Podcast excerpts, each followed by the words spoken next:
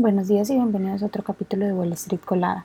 Hoy miércoles 27 de septiembre los futuros del Dow Jones subieron un 0.3%, los futuros del S&P 500 subieron un 0.4% y los futuros del Nasdaq subieron un 0.4%, mientras que los futuros del petróleo subieron un 1.3 hasta los 91.54 dólares el barril y los futuros del Bitcoin subieron un 1.68%. En las noticias de hoy, bueno, los futuros subieron el miércoles por la mañana, pero vienen de un martes difícil, ya que septiembre desencamina hacia sus últimos días de cotización.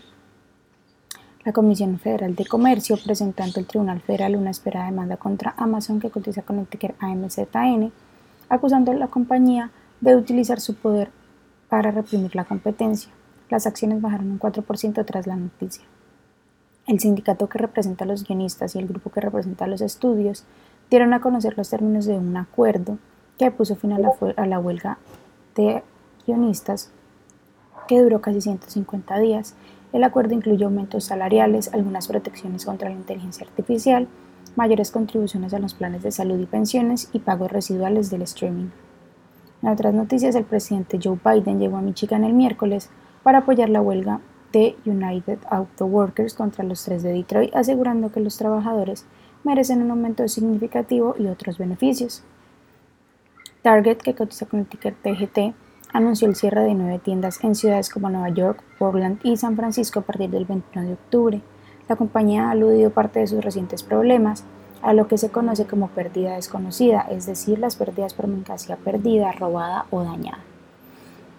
UPS, que cotiza con el ticker UPS, anunció que planea contratar a 100.000 trabajadores estacionales para la temporada navideña. Las acciones bajaron un 0.30% en el pre-market. Según algunos informes, Palo Alto Networks, que cotiza con el ticker PANW, está cerca de adquirir una empresa israelí de ciberseguridad en un acuerdo valorado en mil millones de dólares. Palantir, que cotiza con el ticker PLTR, obtuvo un contrato de 250 millones con el ejército para llevar a cabo servicios de investigación y desarrollo en el área de inteligencia artificial y aprendizaje automático. Las acciones de Costco, cotiza con el ticker COCST, bajaron más de un 1% tras presentar sus resultados trimestrales. La compañía reportó un EPS de 4.86 sobre ingresos de 78.9 mil millones de dólares versus los 77.9 mil esperados.